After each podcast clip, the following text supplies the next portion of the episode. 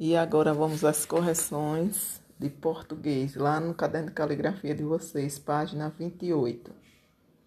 Fique sabendo. Aí vocês leiam aí sobre substantivo, eu creio que já tenham lido, né? Vamos à primeira questão.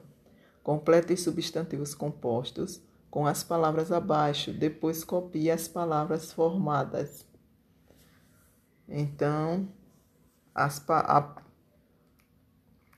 as primeiras palavras, onde tem guarda, vai ficar guarda, sol, guarda noturno, guarda móveis e guarda roupa. Onde tem pé de, vai ficar pé de moleque, pé de vento, pé de cabra, pé de galinha. Aí vocês irão juntar as palavras e escrever depois essas mesmas palavras nos quadrinhos aí correspondentes. 2. Forme substantivos com compostos forme substantivos compostos utilizando as palavras das colunas A e B. Não se esqueça do hífen. Então vamos lá.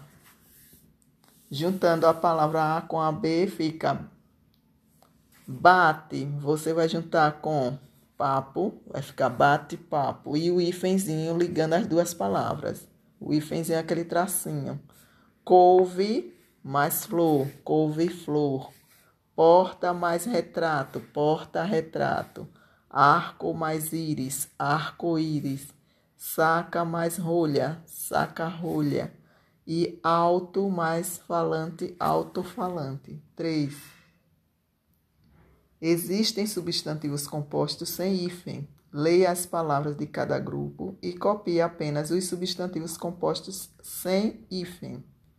Então, na letra A temos pontapé e pernilongo. Na letra B, ferrovia e planalto. Na letra C, sobremesa e todas três, sobremesa, aguardente e girassol.